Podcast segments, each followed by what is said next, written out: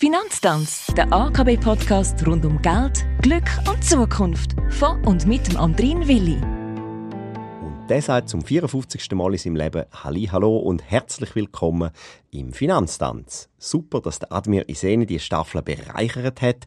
Er ist der Sektorleiter Privat- und Geschäftskunden von der AKB in Aarau und ich danke dir herzlich für deine Zeit und natürlich hoffe ich, dass deine Tipps auch vielen, vielen weiterhelfen oder weiterhelfen haben können, wo sich noch mit dem Gedanken befassen, ihren Traum vom Eigenheim verwirklichen. Noch einmal geht's aber rund heute. Wir reden über das Vorsorgen im Zusammenhang mit dem Eigenheim.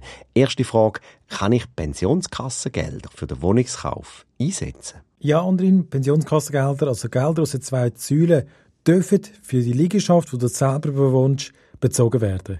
Ganz wichtig. Nochmal, nur für die Liegenschaft, die du selber bewohnen Die Gelder können für den Liegenschaftskauf entweder bezogen, aber auch verpfändet werden. Ganz ohne eigenes Geld geht es natürlich nicht. Wir haben gelernt, dass mindestens 10% vom Kaufpreis aus liquiden Mitteln wie Sparguthaben oder Schenkungen stammen müssen. Was viele nicht wissen, Pensionskassenguthaben können nicht nur für den Erwerb von Wohneigentum, sondern auch für Renovationen der selbstbewohnten Immobilie oder für die Amortisation von der Hypothek eingesetzt werden. Es gibt nur eine Regelung. Bis zum 50. Lebensjahr ist es grundsätzlich möglich, das gesamte Vorsorgeguthaben einzusetzen. Später ist es entweder das Guthaben, das zum Zeitpunkt vom 50. Lebensjahr vorhanden war, oder die Hälfte vom aktuellen Gegenwert. Der Höhebetrag von beiden kann für Wohneigentum bezogen werden. Vorbezüge und Verpfändungen sind in der Regel bis drei Jahre vor der ordentlichen Pensionierung erlaubt. Pensionskassen können aber in ihrem Reglement etwas anderes festlegen. Was ist der Unterschied zwischen einem Bezug und einer Verpfändung? Die Wohneigentumsförderung, die Abkürzung WEF, unterscheidet zwischen dem Vorbezug von der Pensionskasse und von der Verpfändung von der Pensionskasse. Durch einen Vorbezug von Guthaben aus der Pensionskasse erfolgt effektive Auszahlung aus den zwei Säulen zugunsten vom Verkäufer der Liegenschaft.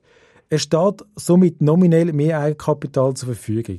Genau das erleichtert die Finanzierung vom Eigenheim, da die Hypothek um diesen Betrag natürlich kleiner ist, wodurch schlussendlich auch weniger Hypothekarzinsen fällig werden.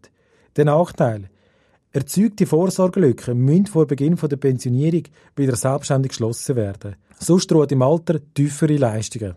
Je nach Pensionskasse sind auch bei Invalidität oder im Todesfall für die Hinterbliebenen Leistungseinbußen möglich.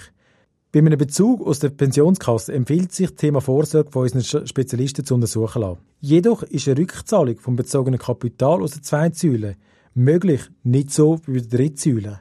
Somit können die entstandenen Vorsorge- und Versicherungslücken wieder auch geschlossen werden. Es ist aber wichtig, dass das in der Eigenverantwortung von jedem liegt. Bei der Rückzahlung können die bezahlten Kapitalsteuern wieder zurückgefordert werden. Ein freiwilliger Einkauf in die Pensionskasse ist aber nur möglich, wenn der WEF-Vorbezug bereits vollumfänglich zurückgezahlt ist. Wir kommen zu der Verpfändung. Anstatt das Kapital aus der Pensionskasse zu beziehen, ist auch die Verpfändung möglich. Dafür werden Vorsorgegelder an die Bank verpfändet und der Hypothekarbetrag um die verpfändete Summe erhöht.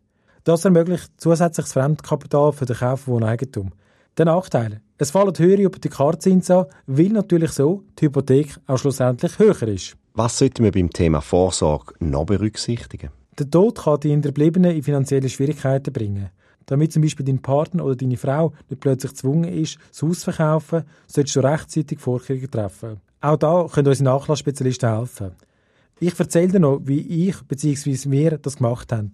Meine Frau und ich haben einen Ehe- und Erbvertrag abgeschlossen. Somit haben wir sichergestellt, dass wenn uns beiden etwas passiert, der überlebende Ehepartner die Liegenschaft übernehmen kann.